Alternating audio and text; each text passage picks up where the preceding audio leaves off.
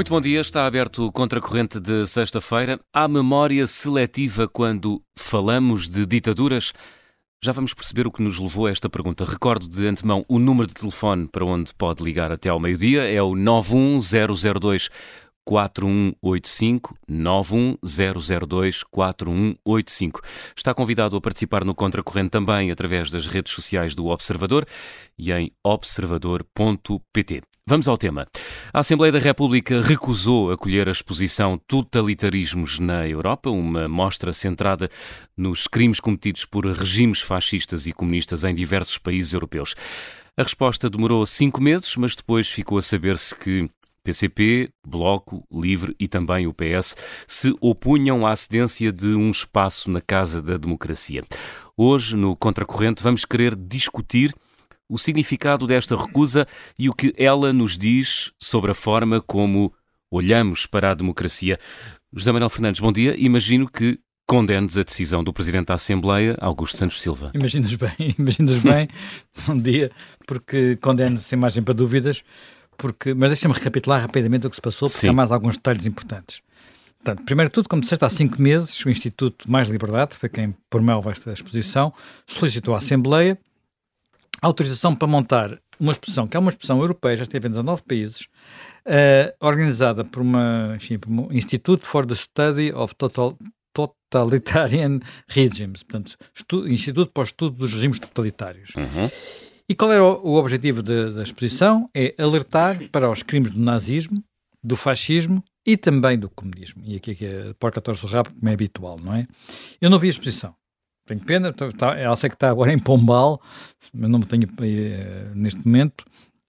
Em Portugal, como disse, já passou por várias cidades, já esteve, por exemplo, na Universidade Católica, já esteve na Universidade de Coimbra, uh, já esteve numa, também numa universidade no Porto, Luzia da Salvo Erro, e, e, e, e, portanto tem andado um pouco por todo lado. E organiza-se, pelo que percebi, pelo que, em painéis, painéis por países. Portanto, um painel com fundo negro, uh, recorda os crimes do fascismo e do nazismo. E depois há um outro painel com fundo vermelho que recorda uh, os crimes do comunismo. Quem quer que conheça a história da Europa, devo dizer, uh, ou a história do mundo, e o século XX, sobretudo, não fica nada chocado com esta associação, nada chocado.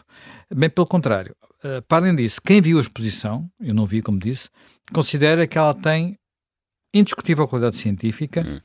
isto para não falar de interesse cívico. Eh, porque também tem, como é óbvio. Eh, já agora, deixa-me acrescentar que este Instituto para o Estudo dos Regimes Totalitários, o tal, uh, integra organizações de vários países, são sobretudo países do leste, é, é verdade, mas de vários países, todas não governamentais, todas empenhadas basicamente na preservação da memória, nomeadamente fazer uma coisa que é importante, que é recolher testemunhos uh, de um tempo que enfim, na Europa, felizmente, já começa a ficar um pouco para trás, o que quer dizer que temos cada vez menos testemunhas vivas. Uhum. Aliás, uma das associações é a Associação Memória.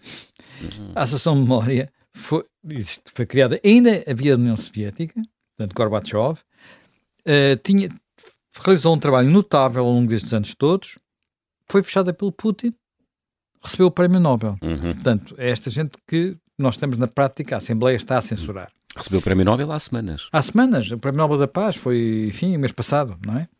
Uh, aparentemente, alguns dos nossos partidos, quer dizer, socialistas, bloquistas, comunistas, até o LIVRE, tiveram dúvidas e reservas sobre, enfim, tinham que arranjar uma desculpa, é o rigor histórico. Eu não acredito, porque não foi isso que esteve em causa. O que esteve em causa foi o costume, não é? Uh, Trata-se de uma exposição que não tem complexos, uma exposição que não hesitava em tratar os crimes contra a humanidade como crimes contra a humanidade. Portanto, tivessem sido praticados por Hitler, por Stalin, por Mao Tse-tung, por Mussolini, hum. enfim, a lista é bastante grande, infelizmente. Hitler, Stalin, Mao, Mussolini, uh, tu achas lógico, José Manuel, colocar no mesmo prato da balança comunismo, nazismo e fascismo? Não só acho lógico, acho indispensável que façamos isto, porque o que está em causa é perceber o que aconteceu, não é perceber o que se queria que acontecesse. Hum. É aqui uma grande diferença. Eh, se não compreendermos que tanto o fascismo como o comunismo tinham uh, projetos de controle total da sociedade e do Estado, que esta é que é, digamos, a essência do totalitarismo, se não reconhecermos que tanto o fascismo como o comunismo conduziram a tragédias humanas que nós, antes do século XX, consideraríamos inimagináveis. Se não compreendermos isto tudo, se perdermos a memória, então podemos ser tentados a percorrer os mesmos caminhos, porque não há. perdemos referências, não sabemos que, onde é que podemos tropeçar, deixamos-nos iludir, não é? Hum. Talvez a primeira abordagem mais integrada destes fenómenos do totalitarismo, tanto de esquerda como de direita, e é um livro que ainda hoje é muito discutido, levanta muita polémica, é o, livro, famoso livro da Ana Arendt sobre o totalitarismo, que é, enfim, para os filósofos, uma obra seminal. A atração do, do totalitarismo uh, é muito forte quando, quando há problemas, quando há desespero e depois quando nesse ambiente surgem lideranças que jogam encarnar, por assim dizer, o sentido da história. Há uma passagem do livro da, da Ana que eu que acho que ajuda a perceber um bocadinho, um bocadinho isso. Enfim, é uma conversa, é uma forma, eu vou lê-la apesar dela ter assim uma certa densidade filosófica, uhum. uma linguagem mais, menos fácil para a rádio, mas acho que depois vou tentar desconstruir, digamos hum. assim. A tirania da lógica começa com a submissão da mente à lógica como processo sem fim, no qual o homem se baseia para elaborar os seus pensamentos. Através dessa submissão, ele renuncia à sua liberdade interior, tal como renuncia à liberdade de movimento quando se curva perante uma tirania externa. O que é que isto quer dizer? Isto pode parecer complicado. Mas, no fundo, o que está aqui é, é, é muito simples.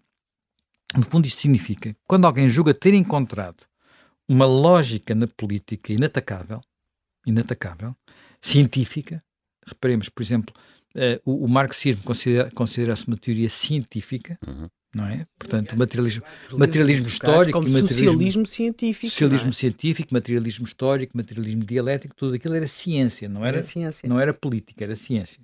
Quando se, quando se encontra isto, Uh, ou, ou, ou, mais do que isso, no caso concreto do marxismo, que era haver uma lógica no processo histórico, haver um destino, haver uma seta, por assim dizer. É? O devir. Um devir, portanto. E que essa lógica surge o quê? Surge algo que é uma, digamos, uma, uma decorrência da lógica. E a lógica é, então vamos submeter-nos à irreversibilidade de caminhos que estão pré-determinados, de alguma forma, não é? Eh, se eu considerar que esses caminhos, para além do mais, são os mais corretos, uh, eu então estou a um passo de abdicar da minha liberdade hum.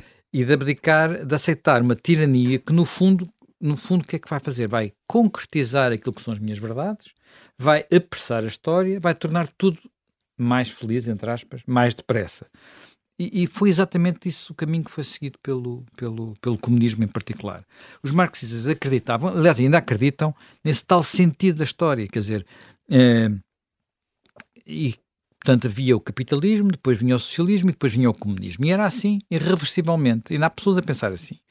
Eh, e quem acredita nesta fantasia aceita, aceita de alguma forma, que líderes como Lenin, ou como Stalin, ou como Mao, ou como agora Xi Jinping, imponham a sua tirania para dar sentido à história, para, para apressar a história, para fazer com que as coisas aconteçam mais depressa. Portanto, a história aqui com H grande, não é apenas uma história, é a história com H grande, sentido da história. Eh, eh, e, e, e, qual é a decorrência disto? A decorrência disto é que alguém tem que interpretar a história. Quem é que interpreta a história? O partido. Então, isto, eu não estou a inventar nada, tudo isto está escrito. É o partido que interpreta a história, o partido é infalível, o líder é infalível, porque está eliminado por esta ciência, e portanto aceita-se tudo o que o partido decide, literalmente tudo. E isto era verdade com Lenin, com Stalin, e é verdade com Xi Jinping. Xi Jinping acredita também nisto, acredita no partido. Os, eh, digamos, as sociedades podem ser diferentes. Agora, curiosamente, ou talvez não, talvez eu digo que talvez não, já vos explico porquê, quem pela primeira vez usou esta palavra totalitarismo, portanto, o conceito de totalitarismo foi Mussolini. Mussolini, e, e, e, eu digo que não é por acaso, porquê? Porque Mussolini, antes de ser fascista, foi socialista revolucionário, uhum. da ala mais à esquerda do Partido Socialista Italiano. Portanto, uh, depois é que ele se tornou, e por causa da guerra, da Primeira Guerra, a Primeira Guerra Mundial foi um momento particularmente perturbador. Uh, por causa da Primeira Guerra, da participação da Itália na Primeira Guerra, ele veio do socialismo revolucionário para o nacionalismo revolucionário. Portanto, socialismo revolucionário à esquerda, nacionalismo revolucionário à direita. Uh, e depois, ele é muito cristalino quando descreve o que é que pretende.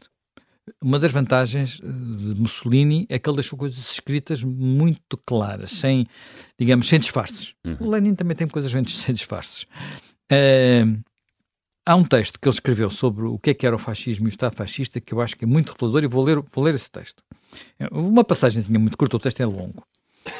A concepção fascista do Estado abarca todos os aspectos da vida. Fora dela não podem existir valores humanos ou espirituais, menos ainda ter-se valor. Compreendido isto, portanto, concepção abarcante de tudo, o fascismo é totalitário e o Estado fascista, a síntese e a união de todos os demais valores, interpreta, desenvolve e potencia toda a vida de um povo. Repara, eu, eu substituir aqui, onde está escrito fascista por comunista, uh, a frase faz todo sentido e coincide com, com, o que foi feito em muitos países. Hum. Portanto, com esta noção de que o Estado, o Estado tem que, tem que tomar conta de tudo que era a vida das pessoas. Tudo. Tudo. Quer dizer, uh, logo no princípio, no tempo de Lenin, por exemplo, o Estado procurava, criou, construiu casas novas, blocos de habitação novo, novos, para serem coletivos.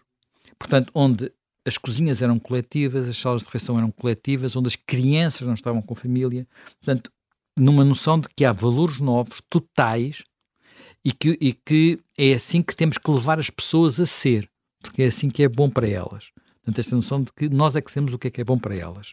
Portanto, uh, e por isso, isto que aconteceu não aconteceu só com o stalinismo, isto tudo começou com o Lenin. Hum, ainda assim, uh, muita gente distingue entre o Lenin e o Stalin, Zé Manel. Quer dizer, do ponto de vista pessoal, eram pessoas diferentes, não é? Uhum. Mas fazem mal. Fazem mal porque muitas das coisas. Também dizem o mesmo Trotsky, não é? É bom conhecerem a, mesa, conhecerem é, é, a história do Trotsky. É um padrão em todas as ditaduras. Uh, só que umas dá-se mais. Uh, uh, somos mais condescendentes com algumas, mas a ideia de que há sempre o bom, quer dizer, o bom ditador, não é? Que com ele foi diferente, ou teria sido diferente, ou, e depois, num terceiro, uma terceira fase, a ideia de que o ditador, na verdade, não sabe o que está a acontecer. Uh, nós encontramos. É um... um... exemplo, um exemplo bom disso é, é Cuba. Porque Sim. Cuba temos o Fidel e o Che Guevara. Sim, claro. E então o Che Guevara dá ainda. As pessoas ainda não com camisolas dele. O Che Guevara presidia... Mas o Che Guevara matou camponeses na Bolívia. Não, dizer, não mas antes de ir para a Bolívia... Sim, o, o, mas aqueles em, em Cuba, não, quando não, é que ele foi? Ele, ele era comandante do pelotão de, execução, uhum. não é? Portanto, ele não estava lá, não, não, dava as ordens de longe. Ele ia ver e executar as pessoas. Ele, ele é denunciado porque, porque de facto... Ele era mais radical que o... Sim, que, e ele que, é denunciado que pelos camponeses, porque na verdade a guerrilha dele era terrível. Ele, além de que roubava e era de uma violência extrema. E, quer dizer, portanto esta ideia, assim, quando se vê as pessoas com. Olha, se quiserem ter uma ideia do que é que é uma guerrilha desse género, há um livro que não é sobre a guerrilha do Che Guevara, é sobre a guerrilha maoísta nos Andes. Do, do, do Sendero Luminoso. Ah, isso é uma coisa o livro chama-se Lituma nos Andes, é, é do Mário Vargas Llosa e é uma maravilha. E percebe-se muito bem. É uma maravilha, bem, mas é preciso muito... explicar que é uma maravilha. Maravilha por ser claro. Ah, tenebrosa. É tenebrosa. Quer dizer, é tenebroso, uhum. isso conta, tenebroso. Mas fica-se com uma ideia do que é, de onde é que leva esta noção de que se, nós sabemos para onde é que se vai e, portanto, temos direito a fazer tudo em nome disso. Uhum.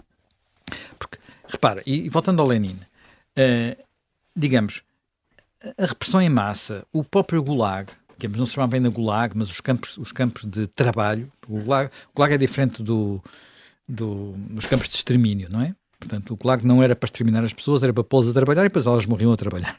Portanto, tinha essa consequência. Mas tudo isso começou com Lenin a Tcheca, tanto que o antepassado do KGB, o antepassado agora é FCB, não é? Uhum. Começou com Lenin e com o Dzerzhinsky, que aliás era de origem polaca.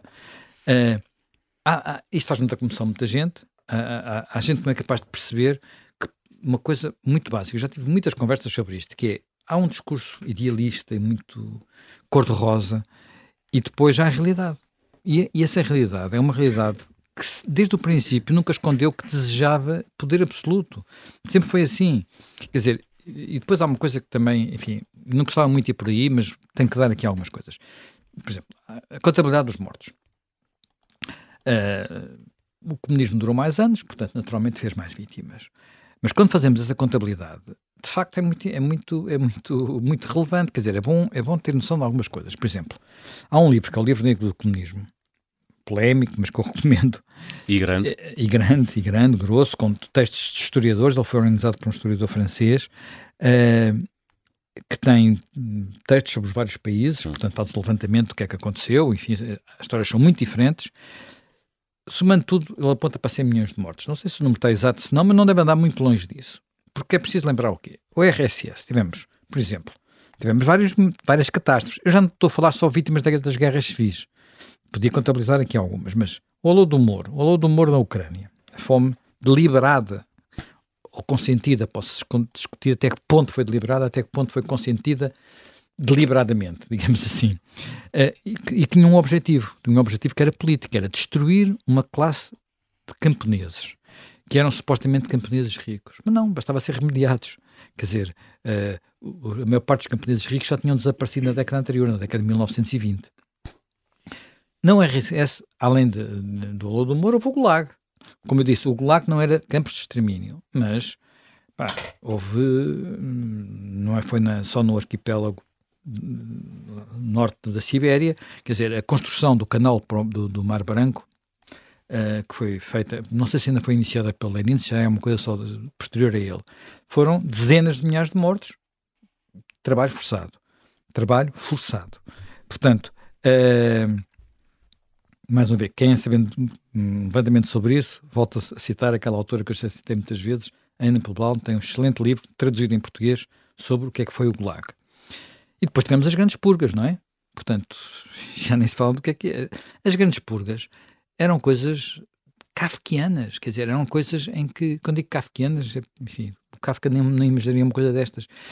Havia, havia, havia género eram dadas ordens de cima para baixo, a dizer que era preciso purgar 10%, 15%, e então, até chegar a esses 10% ou 15%, as pessoas eram arrebanhadas, literalmente arrebanhadas. Sem critério. Sem critério, não é? Os filhos de Rua Arbat, daquele aquele famoso romance. Eu estou agora a citar romances, para as pessoas não dizem cito livros de história. Os filhos da Rua Arbat conta isso também muitíssimo, muitíssimo bem. Esse livro, penso que infelizmente está, está esgotado em Portugal e é difícil encontrá-lo. Mas depois a China. Enfim, as catástrofes sucederam-se, não é? Portanto, grande salto em frente. Grande salto em frente, mobilizar o país e tal, cirurgias no, nas aldeias, coisas deste género. Resultado, 30 milhões de mortos. Houve quase uma revolta dentro do próprio Partido Comunista, Zhou Enlai, Deng Xiaoping, contra o Mao Tse-Tung. Mao Tse-Tung depois vingou-se e fez a Revolução Cultural, mas não sei quantos milhões de mortos, não é? Uh, enfim, não era exatamente, não foi tudo exatamente igual à, à, à, à Rússia, os métodos foram diferentes, se não, se não fossem, se fossem iguais, o Deng Xiaoping não tinha sobrevivido, por exemplo. Uhum. Quer dizer, mas uh, o Xu Enlai morreu de cancro uh, sem ser tratado, não é? Portanto, uhum. porque podia fazer sombra ao grande líder. Portanto, Cuba, a mítica Cuba, já falei, o, o mítico Che Guevara nos portões de fuzilamento. Quer dizer, podia continuar. Agora, uh, há um jornalista polaco, que aliás é muito conhecido porque uma das grandes reportagens dele é sobre Angola, sobre o processo de transição em Angola, mas tem coisas também na Etiópia. Há muitos livros deles publicados em português, que é o Kapuscinski. Uhum. E ele trabalhou muito tempo no tempo do comunismo, até tinha a ideia que ele era um simpatizante. Mas não, não, ele, ele disse, já mais recentemente, já tinha ido, já depois de 89, eh, vou citá-lo, se pudermos estabelecer a comparação, o poder destrutivo de Stalin era muito maior. Alguém que viveu lá, não é? A destruição levada a cabo por Hitler não durou mais de seis anos, enquanto o terror de Stalin começou na década de 20 e prolongou-se até 53. Portanto,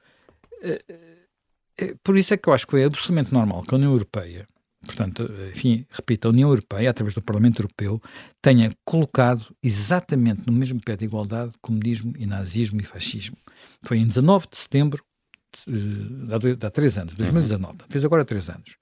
Foi uma resolução do Parlamento Europeu condenam-se ambos os sistemas, eu vou citar, por terem cometido genocídios e deportações e por terem sido a causa da perda de vidas humanas e liberdade numa escala até agora nunca vista na história da humanidade. Hum, a resolução tem três anos e que foi bastante polémica, José Manuel. Eu acho que foi polémica em Portugal, basicamente, não é? Foi polémica em Portugal, não foi na Europa. Só para teres uma ideia, uh, a resolução foi aprovada por uma esmagadora maioria, 535 votos contra apenas 66, é quase uma relação de 1 para 10, e depois 52 abstenções. Uhum. Mais, mais, mais. A resolução teve o apoio do Partido Socialista Europeu, onde, onde está o nosso PS, teve o apoio do, dos Verdes, onde supostamente estaria o nosso livro, não está porque não tem deputados, ele não tem eurodeputados. Portanto,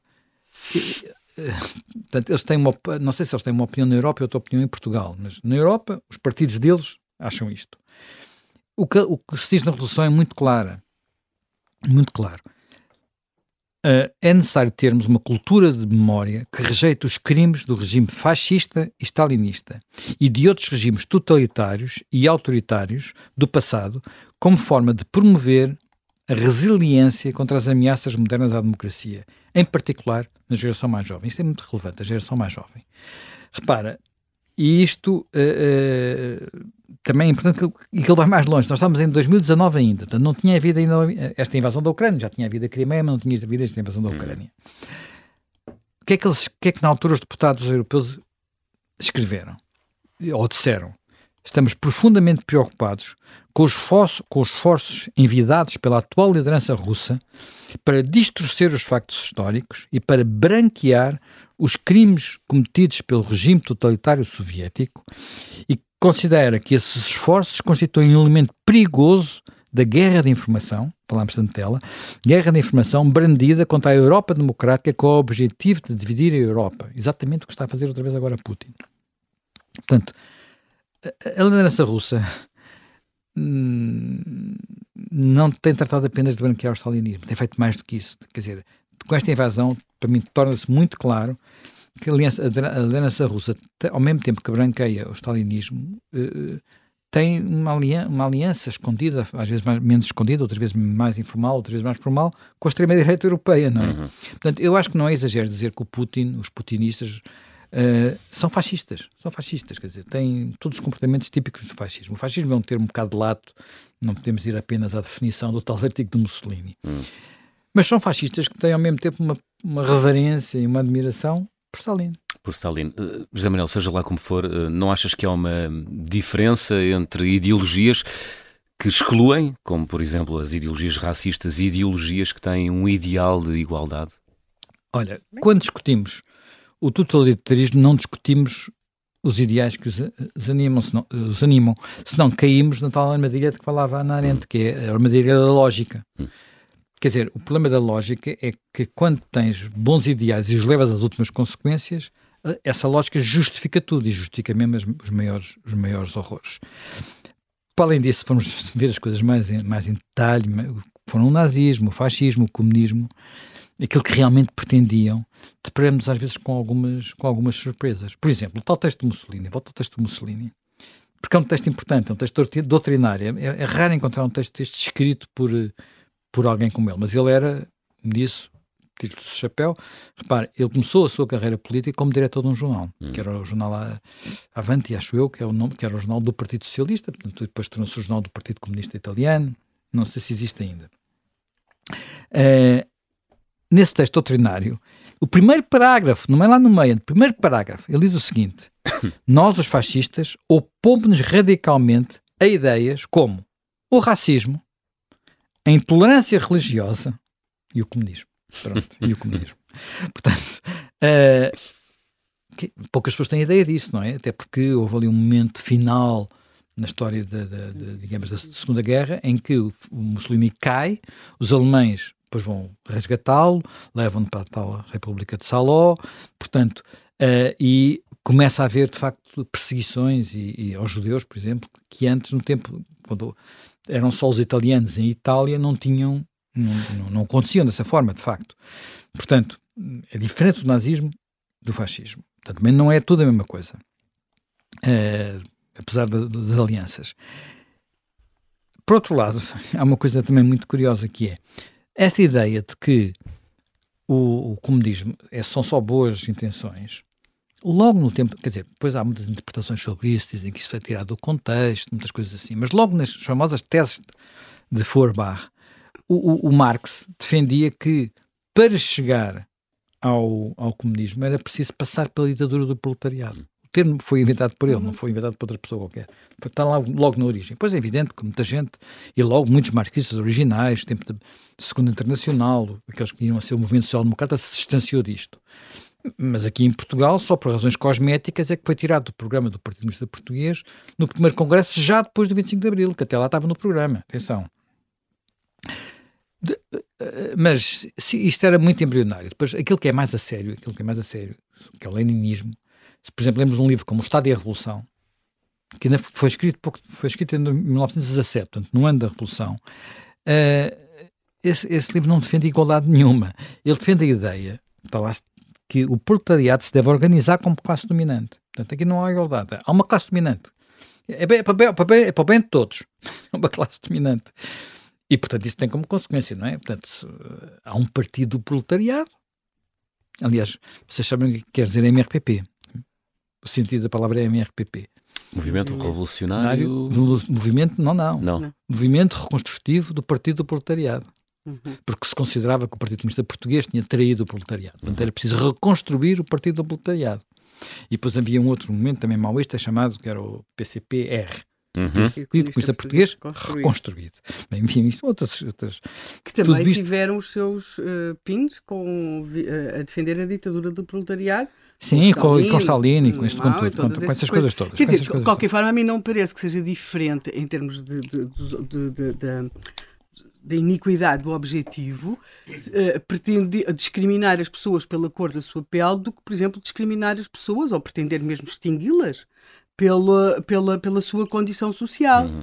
Porque uh, quando se lê aqueles relatos dos, dos, chineses e em parte também dos soviéticos, o, o, o horror que eles tinham a que pelo nome fossem identificados com determinadas famílias leva-os a alterar completamente os seus nomes. E muitos deles são enviados para os campos eh, porque pertenciam a uma determinada classe. Eu não vejo que isto seja diferente de discriminar uma pessoa por ela ter a pele mais escura ou mais clara. Quer dizer, portanto, oh, oh, há Helena, muitas formas de extermínio. No caso, do, no caso da Ucrânia, do Holodomor e, de, e da perseguição aos colacos, estamos a falar, estamos, estamos, mas isso era, no fim, não era escondido. Quer dizer, estava, está nos documentos todos, está escrito, está nos discursos, que é preciso exterminar a classe dos colacos. Uhum. para ser colaco, bastava ter uma, uma vaca. Um cavalo, enfim, galinhas, penso que talvez não chegasse. Podia ser mais. talvez não chegasse as galinhas. Uh, não era portanto, um sinal de riqueza. Hã? Não era um sinal de riqueza. Não, porque quer dizer, porque de facto havia. Enfim, é muito complicado, não vamos agora contar essa história. Deixamos para agora, outro programa. uh, se formos até um bocadinho mais atrás, formos, hum. por exemplo, até à Revolução Francesa, é, muitas destas, destas, ideias autoritárias, uh, aliás, dos dois lados, têm, têm raízes aí. Sim. O grande arquiteto do terror, uh, que é Robespierre, não é? Portanto, o homem que mais fez funcionar a guilhotina pá, era um homem dos mais puros que podíamos existir, podia existir, um incorruptível. Um, portanto, no entanto, ele atribui-se-lhe só a ele a responsabilidade pela execução em Paris só, porque o resto só em Paris de mais de 2.500 pessoas. Uhum. Zé Manuel, mas se achas que é assim, como é que explicas que em Portugal exista ainda hoje uma imagem tão idealista uh, do que foi ou do que pode ser o comunismo? Olha, eu acho que uma das razões é porque somos atrasados. Hum. Um povo atrasado, pronto. E, e, no nosso caso, por uma razão também histórica, não é? Portanto, nós, em Portugal, suportamos uma ditadura de direita. Nessa, como era uma ditadura de direita, na oposição estava um Partido Comunista que vestiu a, a pele da liberdade, digamos assim. Tentou vestir o, o, manto da liberdade. Nós sabemos que ele não era assim, porque a seguir o que se passou em 74, 75 mostrou coisas bastante diferentes. Mas nunca foi. Uh, fica sempre aquela ideia de os mártires das prisões e por aí adiante. Não estou. Quer dizer, tenho muita. Quer dizer, reconheço muito o que eles fizeram, mas é preciso ter noção de que não podemos confundir as coisas, não é? Sobretudo que não Aquilo... se pode confundir anti-salazarismo com democraticidade. Uh, de modo algum, muitas hum. das pessoas que combateram o Salazar não eram de modo algum democráticas. Combateram o Salazar, o regime salazarista, mas não tinham de modo, e não tinham de modo algum a ideia de instaurar em Portugal um regime democrático. Eram, pretendiam instaurar um regime, quer dizer, muitas eram democráticas, felizmente, mas outras não eram mesmo democráticas. Sim, e, digamos, e há, muitas, e há, e há muitos graus, não é? O grau de imersão na ideologia faz com que as coisas sejam, sejam diferentes.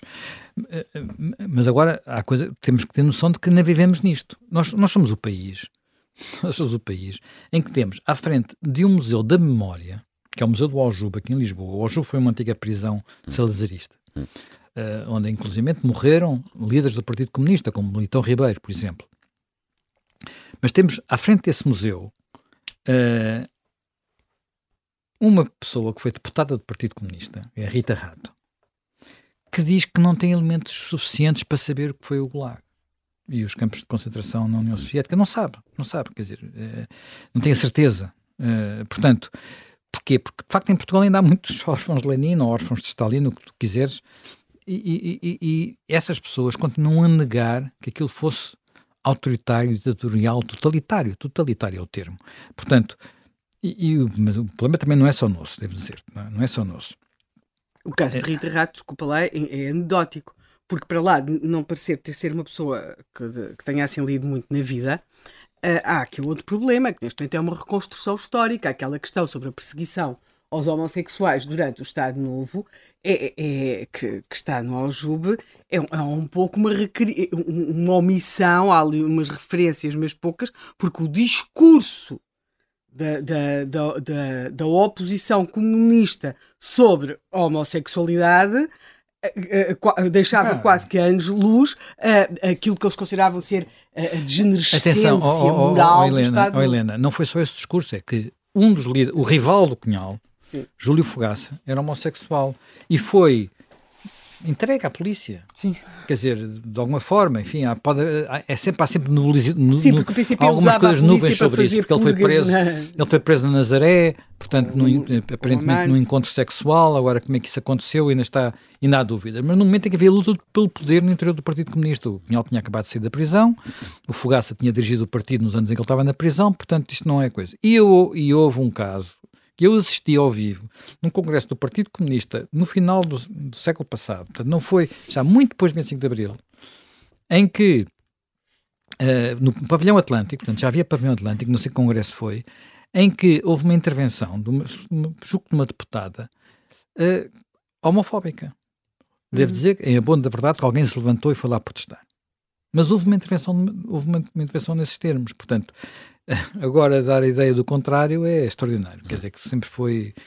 É, digamos, havia muita homofobia em, em, muitos, em muitos setores da sociedade portuguesa, mas também havia muitos homossexuais no fascismo. Quer dizer, e no, enfim, eu não chamo fascista o nosso regime, é uma coisa diferente. Mas isso é outra discussão, não vamos também entrar nela hoje.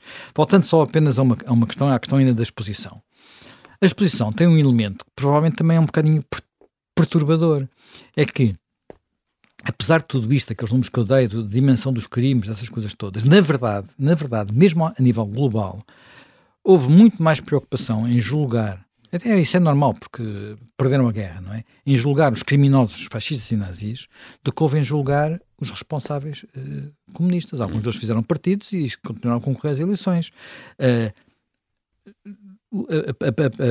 digamos, há lá um painel, enfim, não, não vi, mas, mas já li, em que o total de pessoas que foram julgadas e condenadas por crimes nazis ou fascistas é 441.110. O total li, uh, por crimes comunistas é 2.714. Isto é uma relação quase de 1 para 20. É uma relação quase de 1 para 20. Hum. Portanto, e depois há outra coisa que também, também conta, não é? Portanto, para todos os efeitos, o nazismo hoje é muito uma coisa. Eu não estou. Pesei muito sobre se devia dizer isto ou não, mas é muito uma coisa no passado, no sentido em que não ocupa o poder há saudosistas e grupos e neonazis e essas coisas todas. Mas não há nenhum poder em nenhum país onde nós possamos assistir àquilo. E do comunismo há. Há a China, nomeadamente, não é o único. Já não falo da, da caricatura da Coreia do Norte. há a China. A China, em breve, será a maior economia mundial. É o país mais populoso do mundo. Portanto, agora dirão, está bem, aquilo não é bem, bem, bem comunismo. Não, é que nunca é bem, bem.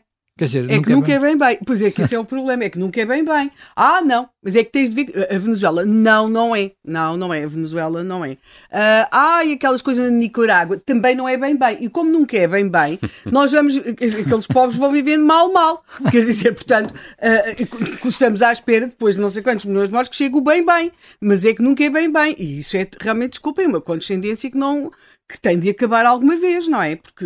Quer dizer, e repara, o que não é bem bem a tal China, que não é bem bem, que tem os, os milionários capitalistas, os bilionários, aquelas coisas todas, tem um partido irmão em Portugal, que é o PCP. Não se toca no Partido Comunista Chinês em Portugal, que o PCP não salte para cima do, do palco a defender a defender, o, a defender isso. E depois, talvez mais que os seus antecessores, Xi Jinping é de facto um crente na superioridade e na, do Partido Comunista. Como, ele, tem, ele até pode ter boas intenções. Há um livro que foi publicado agora sobre ele em Portugal, eh, escrito por, não sei, Brown, acho que é o Jesse Brown, que foi até primeiro-ministro da Austrália, que conta isto bem.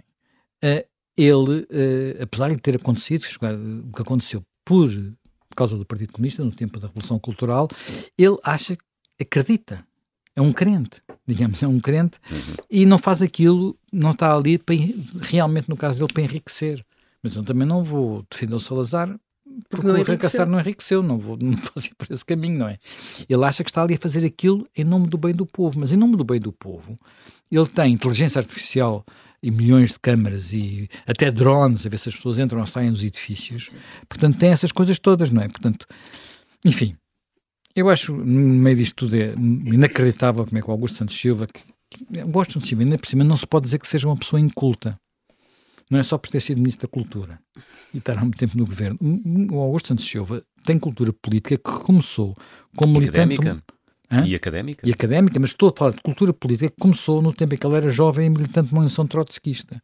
Ora, os trotskistas eram indoutrinados no anti-stalinismo. Portanto, e, e, e, ele sabe do que, é que, do, o que é que aconteceu. Portanto, aquilo é, é equilibrismos. Ele não quer ficar mal com os, com os partidos à sua esquerda, porque se calhar quer ser Presidente da República. Só que, à conta disso, não tivemos aquela exposição aí. Eu acho que, no fundo, isto é uma demonstração. Portugal quer é, quer continuar a ser um país atrasado, um país agarrado a ilusões trágicas, porque aquilo foi uma ilusão, eh, uma ilusão trágica. Aliás, esta expressão de que foi uma ilusão trágica, acho que foi uma expressão do Mário Soares. Portanto, não estou, o próprio Mário Soares, que foi na sua juventude comunista. Uhum. Portanto, uh, e depois saiu, não é? E, e, no fundo, um país que, como nós, não valorizamos a liberdade e a democracia como devíamos valorizar, e nota-se quase todos os dias, coisas muito diferentes. Portanto, e vai-se notar outra vez este mês. Porque este mês vamos passar outra vez por, uma, por mais um aniversário do 25 de novembro, hum. importante para perceber aquilo que fez, alguns destes partidos fizeram contra a liberdade, e mais uma vez vai-se ignorar isso na Assembleia da República, muito provavelmente. Muito bem. É outra história Uh, é, outra, é outra história. É outra história, é outra história, um dia voltamos a ela. um dia voltamos a ela. Uh, temos memória seletiva quando abordamos o tema das ditaduras no século XX. É o tema do Contracorrente de hoje. Já sabe, pode ligar através do 910024185. Quem está em linha já há algum tempo é o Manuel Castelo Branco, é filho de uma das vítimas das FP25, quer participar neste debate. Bom dia, Manuel.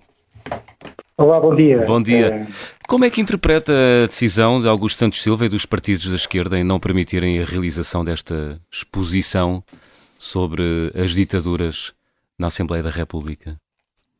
Ora bem, uh, isto não é nada de novo, nada que eu já não tivesse visto no passado. Uh, eu acho que existe aqui, o Zé Manel eh, contou isto bem, existe um, um balanceamento dos extremismos que está claramente enviesado para a esquerda. Tudo à esquerda é perdoado, todos os atos têm um contexto explicativo, são justificados por um ideal, com uma base científica de ideologia, ou qualquer ação menos própria que tenham feito é sempre justificável por eh, qualquer ação anterior feita por um extremismo da extrema-direita.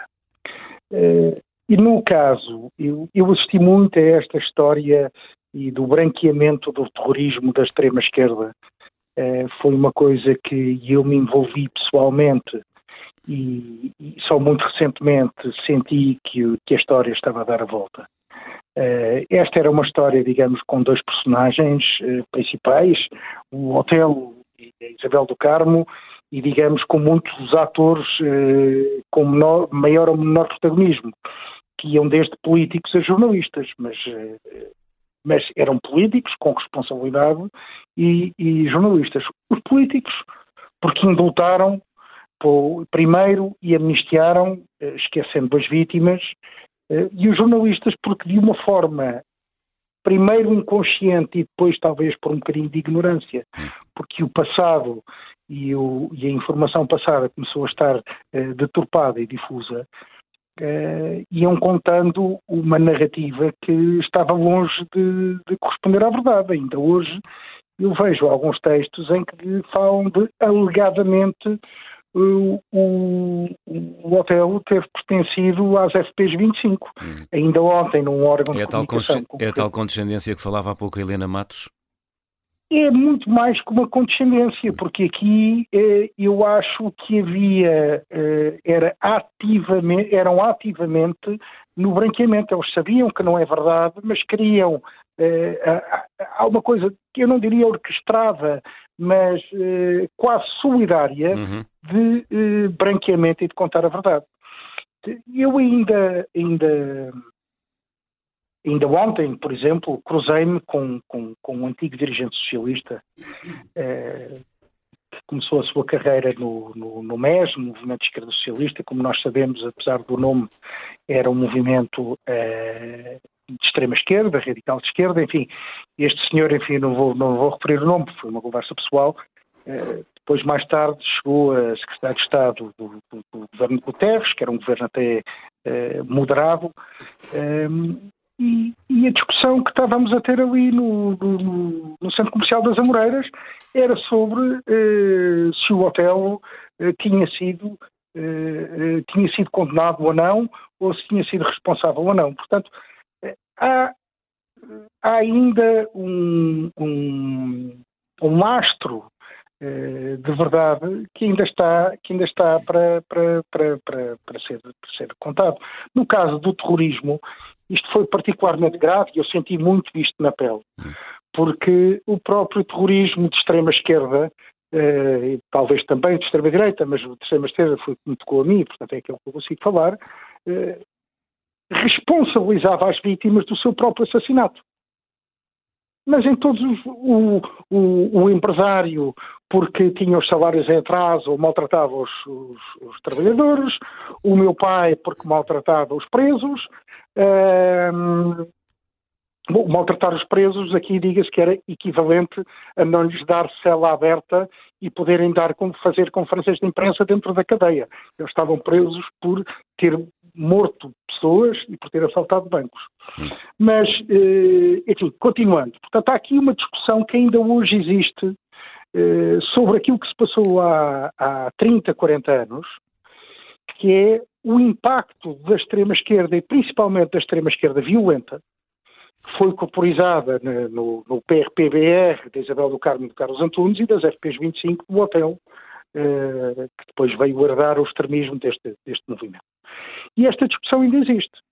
Eu posso partilhar aqui, eh, ainda hoje, eu recebo numa frequência, diria, quase eh, não semanal, mas talvez mensal, insultos por, por, por, por aquilo que eu escrevo, por aquilo que eu digo relativamente aos extremismos destas duas personagens. Eh, e insultos e ofensas à memória do meu pai, que são obviamente muito mais violentos, eh, e até ameaças físicas. Já recebi ameaças físicas mais do que uma vez, que enfim, ignorei.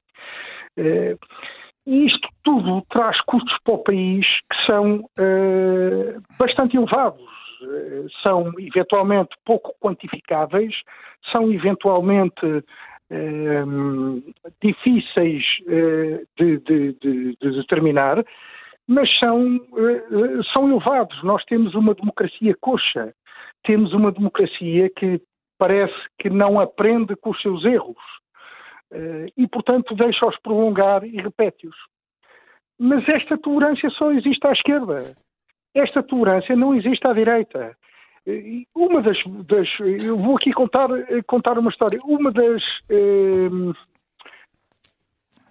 uma das facilidades eh, que para mim eh, aconteceu ao contar a história do terrorismo da extrema esquerda é que a extrema esquerda usa o seu passado eh, de violência armada, de intimidação, de recusa da democracia, usa como currículo. E, portanto, nas várias conversas e entrevistas dadas no passado, eles descreviam com orgulho e ainda hoje falam do seu passado na extrema-esquerda como fazendo parte do seu currículo e não do seu cadastro. E isto, curiosamente, permitiu-me ir buscar factos, porque os factos eram ali descritos.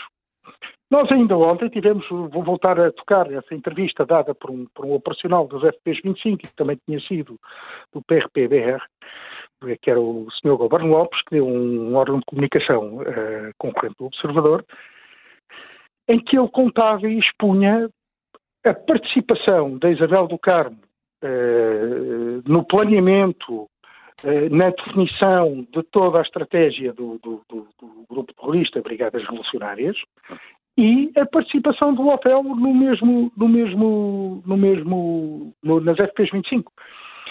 E, e isto ainda hoje não é um facto assumido. É algo que o, o, o leitor muitas vezes encontra-se eh, com informações contraditórias que eu neste momento já diria que já não são ignorância, já são má fé já fazem parte da dita política de a esquerda é inabalável, a extrema esquerda uh, é intocável. Uh, todos nós temos uma, uma explicação, uma, uma, uma razão e um contexto. Manuel. Mas, enfim, era esta partilha que eu queria aqui dar. Uh, Era esta partilha que eu queria aqui dar. Para mim tem sido uma guerra de décadas. Sim que eu acho que desde o ano passado e, e com a colaboração do Observador e de outros órgãos uh, temos conseguido dar a volta, mas tem sido uma guerra difícil e que ainda hoje, com a verdade absolutamente visível e disponível, uh, não, não, não parece que todos uh, estejam a ir na mesma direção e à mesma velocidade. Fez bem em ter ligado Manuel Castelo Branco, obrigado. Temos de abrir espaço também para os nossos convidados e para os nossos ouvintes. Já temos alguns em uh, linha. Um, o nosso primeiro convidado é o professor eh, da Faculdade de Ciências Humanas da Universidade Católica Portuguesa, historiador José Miguel eh, Sardica. Bom dia. Bom dia. Professor, porquê é que a evocação da história é tão polémica? A evocação uh, da história é polémica porque uh, voltarmos a revisitar regimes tão extremistas à direita e à esquerda, como foi, enfim, a frente nazi-fascista e a União Soviética, levanta uma série de questões e de memórias bem ou mal geridas. Já aqui foi dito, e vale a pena reforçar, o nazismo uh, acabou em 1945, os julgamentos de Nuremberg, num certo sentido, pacificaram essa memória porque julgaram quem era julgável. Um, o comunismo não. O comunismo durou muito mais tempo e, sobretudo, o comunismo gozou, na segunda metade do século XX e até hoje, gozou de uma série de argumentos que relativizam os males infligidos por regimes que se revêem nessa ideia, desde a mística de 1917 à eficácia da época de Stalin, ao facto de Stalin se ter sentado, e isso provoca um fenómeno histórico da tal, uh, do tal viés uh, ideológico, Stalin esteve sentado em Yalta e Potsdam. portanto, Stalin foi um dos vencedores da Segunda Guerra Mundial e, portanto, capitalizou na imagem de ter contribuído para o bem mundial ao derrotar o inimigo que a todos unia, que era a Alemanha nazi de Adolf Hitler. E depois de 45 em diante, uh, o comunismo durou muito mais tempo, em mais espaços, com mais fachadas, e portanto houve da parte da opinião pública em geral ou a curiosidade, ou a reverência, ou a dívida, ou o medo, ou é muito longe da Europa Ocidental em relação à Hungria em 56, em relação à Checoslováquia em 68. Uhum. Não podemos intervir nessa área.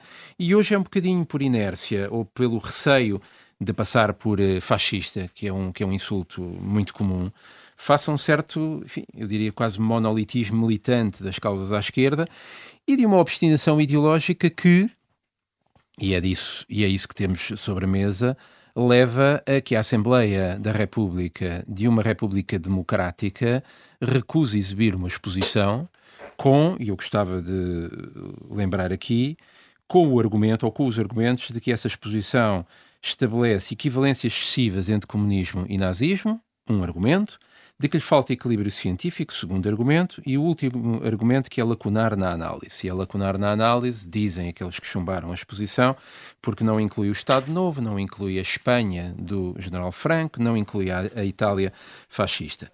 Ora, o primeiro argumento é facilmente rebatível, não há equivalência excessiva, porque de facto do que nós estamos a falar aqui são regimes que podem ter tido ideais diametralmente opostos, mas são funcionalmente idênticos, ou seja, o modus operandi comunista e nazi-fascista, sobretudo nazi, é um modus operandi que, desde 1951, com a Hannah Arendt, está fixado numa palavra-chave, que aliás dá título à exposição, são regimes totalitários. Não são só regimes autoritários ou ditatoriais, são regimes em que o terror e a dominação totalitária era o modo de vida, eram a essência desses regimes. E se o século XX teve várias ditaduras à direita e à esquerda, só teve, rigorosamente falando, e do ponto de vista histórico, dois regimes totalitários, que foram a Alemanha nazi e a União Soviética stalinista, e a União Soviética durou mais tempo do que a Alemanha nazi. Quanto às outras duas, aos outros dois argumentos, esgrimidos pelo PS, pelo Bloco, pelos comunistas e pelo LIVRE, de que falta equilíbrio científico e que é lacunar na análise, parecem-me argumentos também rebatíveis.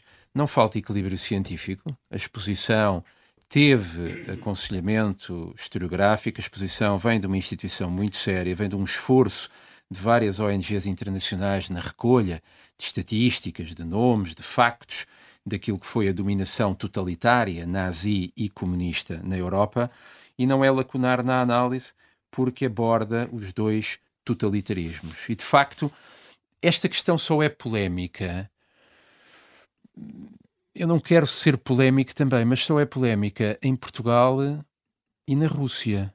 A Rússia recusa isto, obviamente. O comunismo não tem nada a ver com o nazismo.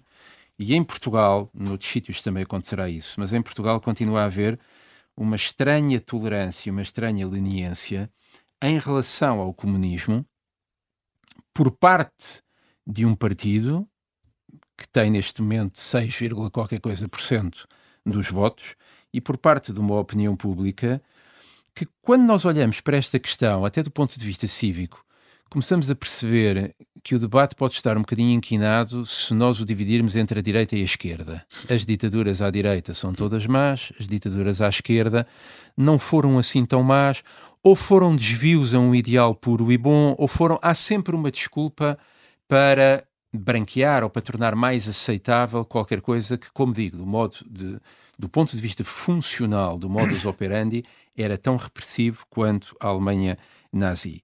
E, sobretudo, uh, mais do que essa divisão entre direita e esquerda, eu acho que este debate tem que ser reposicionado na divisão entre aqueles que são democratas.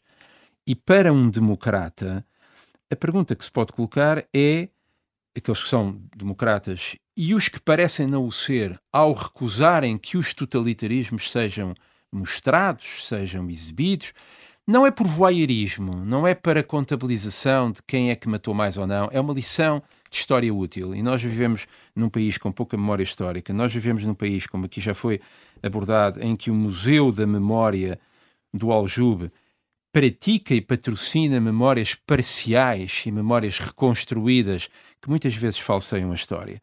E a pergunta que nós devemos fazer é porquê é que a democracia pode e deve, e sublinho isto, deve condenar o nazismo e o fascismo, e porquê é que a democracia parece que não pode e não deve hum. condenar, mostrar, ensinar o totalitarismo soviético. Tem resposta para essa pergunta? Uh, a resposta tem que ver com o posicionamento que a esquerda em Portugal tem, com a influência que a esquerda em Portugal ainda tem, e tem que ver com um longo branqueamento uh, que o comunismo teve na memória europeia, na memória mundial, porque durou mais tempo, porque se diluiu, porque não tem aquele estigma do totalitarismo nazi, que foi o grande vencido na Segunda Guerra Mundial. Mas deixe-me só uh, dar aqui dois, dois exemplos, ou citar dois autores que me parece que respondem bastante melhor do que eu a esta questão. O uh, historiador Ian Kershaw, que tem um belíssimo livro sobre Adolf Hitler, é talvez a biografia de Adolf Hitler, na introdução, ele está a estudar Hitler, escreve o seguinte: sem dúvida que Hitler era maléfico, mas menos maléfico que Stalin. Ele, Hitler, era a cópia, enquanto Stalin era o original. A causa subjacente do genocídio nazi foi o simétrico genocídio de classe soviético. Isto, para qualquer pessoa que leia o livro e que se posicione ideologicamente à esquerda, é uma heresia, é uma falsificação histórica. Mas não é. E nem é preciso irmos ao rigor histórico. Há um escritor inglês uh, Martin Amis, o filho do, de um outro escritor inglês muito conhecido, uh, Sir Kingsley Amis. O Martin Amis tem um livro sobre Stalin, a quem chama Koba. E o livro chama-se uh, Koba, o Terrível, e tem como subtítulo, estou só à procura, O Riso e os 20 Milhões. E o Martin Amis, a determinada altura do seu livro, escreve o seguinte: Parece um registro cómico, mas é um registro profundamente sério. E é isto que muitas pessoas em Portugal e que o Dr. Augusto Santos Silva, infelizmente, não viu. Qual é a diferença, diz o Martin Amis ao escrevê-lo, entre bigodinho e bigodaça? Escuso de explicar quem é um e quem é outro. entre Satã e Belzebu. Um suscita espontaneamente a fúria e o outro suscita espontaneamente o riso. Não está certo. Toda a gente sabe de Auschwitz e Belsen. Ninguém sabe de Vorkuta e Solovetsky. Toda a gente sabe de Himmler e Eichmann. Ninguém sabe de Yezhov e Dzerzhinsky. Toda a gente sabe dos 6 milhões do Holocausto. Ninguém sabe dos 6 milhões da fome. E é este viés ideológico, é, esta, é este ver apenas um lado, que os deputados que recusaram a Assembleia acusam a exposição de ser, mas é o pecado em que eles próprios acabam por cair ao recusar uma exposição que tem a coragem cívica de colocar, repito, os dois totalitarismos em pé de igualdade numa similitude de métodos que está perfeitamente estabelecida pela academia, desde Ana Arendt, hum. continuando por vários autores. Seria dar um bom exemplo ao país eh, se a nossa Seria... Casa da Democracia aceitasse esta exposição? Seria dar, um excelente, seria dar um excelente exemplo ao país e, sobretudo, não seria fazer mais do que 19 países pelo mundo fora já fizeram perante uma exposição que tem o endorsement, o apoio do Conselho da União Europeia, hum. do Parlamento Europeu, de várias ONGs internacionais que têm lutado pela memória histórica e não lutam pela memória histórica porque é o regime A, B ou C, lutam pela memória histórica pela diferença entre ser-se democrata e viver sem liberdade e ter-se o azar de viver do lado errado da história, que é submetida a um regime totalitário. Hum. Também se diz, a exposição não inclui Salazar, Franco, eh, a Itália fascista e outros regimes. Não inclui, como a própria exposição explica, e eu já vi a exposição, e portanto sei que a exposição explica, que se está ali a abordar os regimes totalitários. Ora, como também a história, a ciência política e outros campos de conhecimento académico já estabeleceram, há uma diferença em grau e em espécie entre ditaduras conservadoras e autoritárias, e houve muitas, e regimes totalitários. O tipo de dominação totalitária nós só o encontramos na Alemanha nazi, no seu estado mais puro, digamos assim, e na União Soviética de Stalin. E o que é que se entende, e a exposição é nisso, aliás, muito clara, o que é que se entende por uma dominação totalitária? E eu sou muito rápido. Líder revolucionário, vanguardista, mobilizador, cuja vontade arbitrária é a única fonte do poder e da lei fanatização do coletivo pela despersonalização do indivíduo, com níveis brutais e contínuos de inculcação doutrinal e de repressão física e mental, sociedades totalmente absorvidas pelo Estado e o Estado pela divinização do chefe, num caldo de vitalismo nietzscheano, de revolucionarismo expansionista, de exaltação mística da violência e da guerra, de busca de um homem novo para além do bem e do mal, e daí o ingrediente nietzscheano, uma atração suicidária e sacrificial e uma coletiva e cínica indiferença perante a morte e aquilo que a Hannah Arendt famosamente fixou como a banalização do mal. Hum. Isto está presente na Alemanha nazi, mas também está presente na União Soviética de Stalin. Concedo que depois de Stalin, todos os elementos do totalitarismo soviético possam ter sido, com a chamada desestalinização, eh, reduzidos. Mas a União Soviética foi uma ditadura de cariz totalitário praticamente até ao fim. Hum. Até Andropov, Chernenko, enfim, não incluo aqui Mikhail Gorbachev pelas razões óbvias. O problema é que durou muito mais tempo e o problema é que não esteve sentada em Nuremberg, metaforicamente falando. Esteve sentada em Yalta e Potsdam.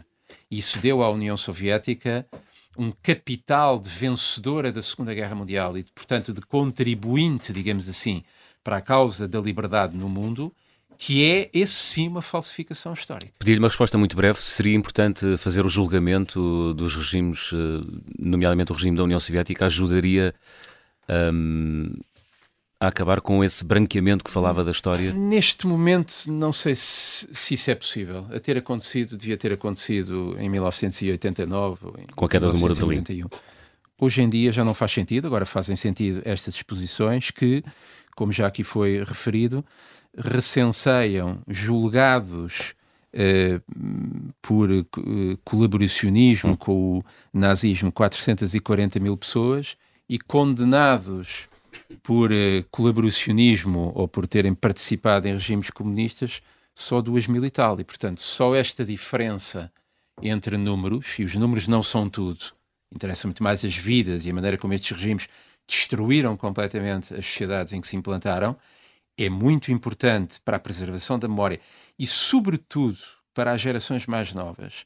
Eu tenho alunos, eu tenho essa experiência, com os, aos quais falo destes temas e de outros, mas, por exemplo, sobre Cuba, eles continuam a ter sobre Che Guevara a visão de um romântico, de um, um intencionado, um ícone pop. De um, de um ícone pop. E, portanto, é isso que tem que ser emendado e estas exposições são extremamente importantes porque são exposições historiográficas, são exposições com rigor científico. Professor José Miguel eh, Sardica, convido até a ficar até ao fim uh, do Contracorrente. Helena Matos, já vou pedir a tua opinião, assim como ao André Pinção Lucas, diretor de Informação e Análise do Instituto Mais Liberdade. Temos ouvintes em linha. O primeiro é o Manuel Pereira, liga-nos de Vila Nova de Gaia. Bom dia, Manuel. Bom, bom dia, uh, muito obrigado pelo vosso programa. Parabéns ao painel, Manuel Fernandes e Helena Matos, e não só. Ehm, sobre o tema em questão da memória seletiva, eh, eu começaria até pelo fim da minha intervenção. Eh, eu temo que cada vez tenhamos menos memória seletiva. Por isso, enquanto houver eh, jornalistas como vós e como a vossa rádio, que nem sempre concordo convosco, mas não quer dizer que não tenha de ouvir, porque também aprendemos com aquilo que não gostamos, ehm, vai havendo alguma memória seletiva. Curiosamente, este tema eh, ligaria muito bem ao tema de ontem, no qual eu acabei por não poder intervir, eh, que tem a ver com educação. Eh, Permitam-me referir que em 74, 75, era jovem, por isso nasci em 61, e frequentei algumas ações de formação do MDP-CDE, José Manuel Fernandes e Helena Matos devem lembrar-se bem desta sigla, eh, em que o livrinho que nos era distribuído era uma, digamos assim, um eh, uma readaptação do Animal Farm, ou seja, do Quinta dos Animais do George Orwell, mas sobre uma perspectiva comunista. Curiosamente, eu chegava à casa de pessoas amigas, onde se lia eh, o jornal O Tempo, e não só, e, um, e conversávamos e discutíamos um, o que, é que era uma coisa e o que, é que era outra. Hum, a história na escola está muito mal contada, cada vez menos contada, eu diria mais romanceada. Não fosse eu ler, por exemplo, um escritor como Leonardo Padura, não sei se José Manuel Fernandes, Ana Matos ou algum sim, sim, sim, claro. tem presente o homem que gostava de cães. Sim. Que conta a história do assassinato do Trotsky, muito bem. Exatamente. Eu fiquei parvo, peço perdão pela expressão, do que é que aquele livro me ensinou eh, sobre a Guerra Civil de Espanha, sobre o ensaio que foi para a Segunda Guerra Mundial, eh, o que estava por trás de, toda aquela, digamos assim, que esteve por trás de toda a, a perseguição que foi feita ao Trotsky. Um dos mentores é, da, da Revolução Bolchevique, eh, por Stalin. Talvez um dos retratos melhores desse livro seja o retrato da mãe do assassino, que é uma, sim, sim. uma fanática e que é sim, mesmo exatamente. um belo retrato do que é o fanatismo. Exatamente, exatamente. Uh, depois há a ligação entre o assassino e uma namorada, e eles estão quase que em campos, digamos assim, quase aparentemente opostos, mas não são opostos, porque têm uma visão diferente dentro do mesmo conceito. Corrija-me, penso, que sim, sim, correto. Uh, ao ler agora Como Poeira ao Vento, uh, leio uh, sobre dois arquitetos, um casal de arquitetos que constrói as casas comunais em Cuba e fico a pensar, mas os nossos partidos de esquerda uh, têm a noção disto ou, que, ou fazem de conta que não têm? Porque eu não estou a ver os portugueses a, a, a aceitar viver em casas comunais, as quais o José Manuel Fernandes já referiu. E, e, quando eu estava a tentar ligar, ou estava a procurar ligar o tema de hoje com o tema de ontem, eh, recordo-me que, por exemplo, o nazismo eh, varreu as sociedades de psicanálise. Não é? O Freud morreu, o Jung, o Jung foi, foi morto, uh, Wilhelm Wright também foi perseguido, corrido até ser preso e morto e, e morrer nos Estados Unidos com um problema cardíaco. Hum. E eu, estou a procurar livros desta gente, porque tive a sorte de os comprar uh, pela célebre Dom Quixote, uh, não os encontro. Tinha de massas de fascínio, por exemplo, tive de uma dada de França. Felizmente, estudei francês e felizmente domino bem o francês para o fazer. E não encontro porquê. Porque é que já não se encontram certos livros? Porque não se vendem. Tenho sérias dúvidas. Ou seja, cada vez se vai branqueando mais, como já foi referido, apagando mais, como já foi referido, ainda agora pelo último interventor, e peço desculpa não me recordar, não ter fixado o nome, vai havendo Sr. José Miguel Sardica. José Miguel, desculpe, peço perdão. Não faz mal. Uh, por isso vai-se branqueando mais a memória e quando, por exemplo, há um ano atrás, uh, eu folheava os livros de história com alunos do, do terceiro ciclo do nono ano e secundário, por isso, cujas provas, como ontem referiram, não servem para nada, não é? Porque eles sabem que aquilo não serve para nada, a pessoa, para que é que se está a chatear? Isto não chumba. Foi o que eu ouvi eles ficam espantados e eu, por vezes, digo não precisam olhar para os livros. Vão ao canal de História, vejam os programas que eu vi quando era miúdo, sobre a Segunda Grande Guerra Mundial e não só. Vejam as séries que passam na RTP2. Eu fiquei espantado como é que a RTP2 ainda não foi varrida, ou como é que é permitido passar um Gulag, ou até séries alemãs que têm passado, em que, digamos que é uma forma quase que lúdica ou séria de aprender história Uh, hoje, hoje, de 2022, uh, mais do que está nos manuais de história. Hum. E por isso. Uh, Pedia-lhe que concluísse, Manuel. Sim, queria como é que. Como é que vamos ter, como é que vai ser o futuro? Eu temo que, voltando ao início, perdão, porque como eu disse, comecei pelo fim, como os programas educativos demonstram e como aquilo que têm estado a referir vem, vem branqueando. Numa cidade pouco culta e complexada como é a portuguesa. Uh, as pessoas comem o que lhes dão e a pouca cultura é o que faz mais som de bites. E realmente o que mais som, faz mais som de bites, pelos vistos, não será a extrema-direita, será mais a extrema-esquerda. Obrigado, Manuel. Muito obrigado pela vossa atenção. Obrigado por ter eh, ligado Manuel Pereira de Vila Nova de Gaia. Votos de um ótimo fim de semana. Também de Vila Nova de Gaia e também Manuel. Mas Manuel Fernandes, eh, bom dia. Olá, bom dia. Pedi-lhe que fosse muito rápido. Assim, vou ser muito sintético. Obrigado. É, é, que estou. Eu estou a ouvir alguém falar, não estou, não estou a ouvir o senhor. Muito bem. Estamos a ouvi-lo bem, Manuel. Ah, ok. Eu tenho a dizer o seguinte, porque este tema é vastíssimo, mas rapidamente, a exposição foi recusada porque, na minha opinião, expõe fragilidades da extrema-esquerda radical. Ah, mas, Estamos com alguma dificuldade em, em, ouvir o Manuel Fernando, que nos ligava de Vila Nova de Gaia. Creio que a ligação uh, telefónica caiu. Um, até ao final do programa, se tivermos a oportunidade, estabeleceremos ligação com o Manuel Fernando, ouvinte de uh, Vila Nova de Gaia. Sigo ao encontro do uh, próximo convidado do Contracorrente de hoje, André Pinção Lucas. Diretor de Informação e Análise do Instituto Mais Liberdade, o instituto que patrocina esta exposição em Portugal. André, entende as reservas sobre o equilíbrio científico e historiográfico da exposição evocados pelos partidos da esquerda e que levaram à decisão de Augusto Santos Silva Bom dia. não acolher a exposição? Bom dia. Antes de mais, obrigado pelo convite. É um prazer uh, estar aqui. Não de todo, e ficámos incrédulos com esta decisão.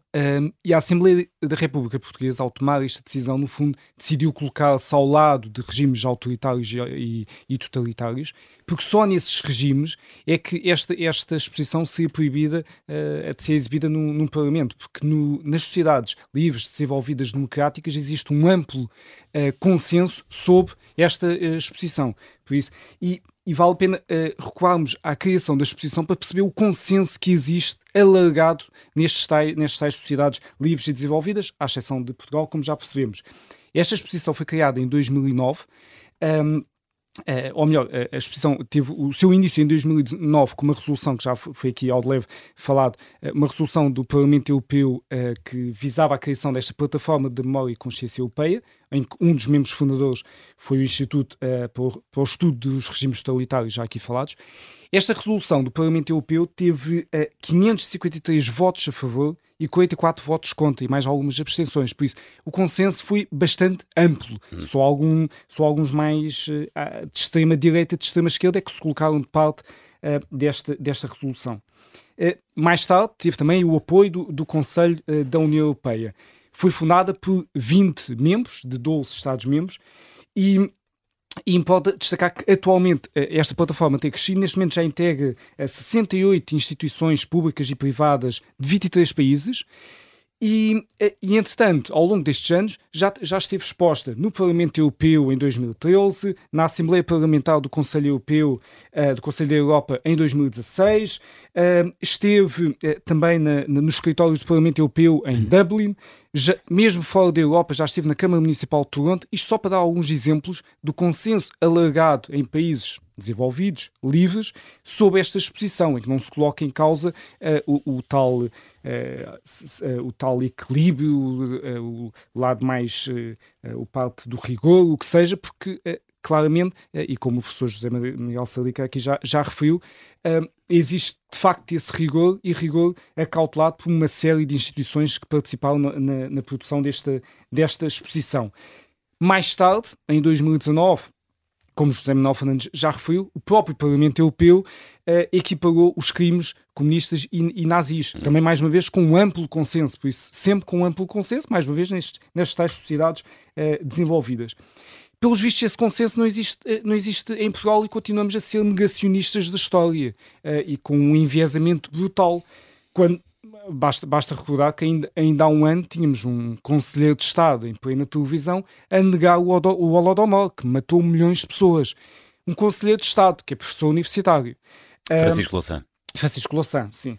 Uh, quando estamos a falar de um crime, o Holodomor, que está perfeitamente documentado.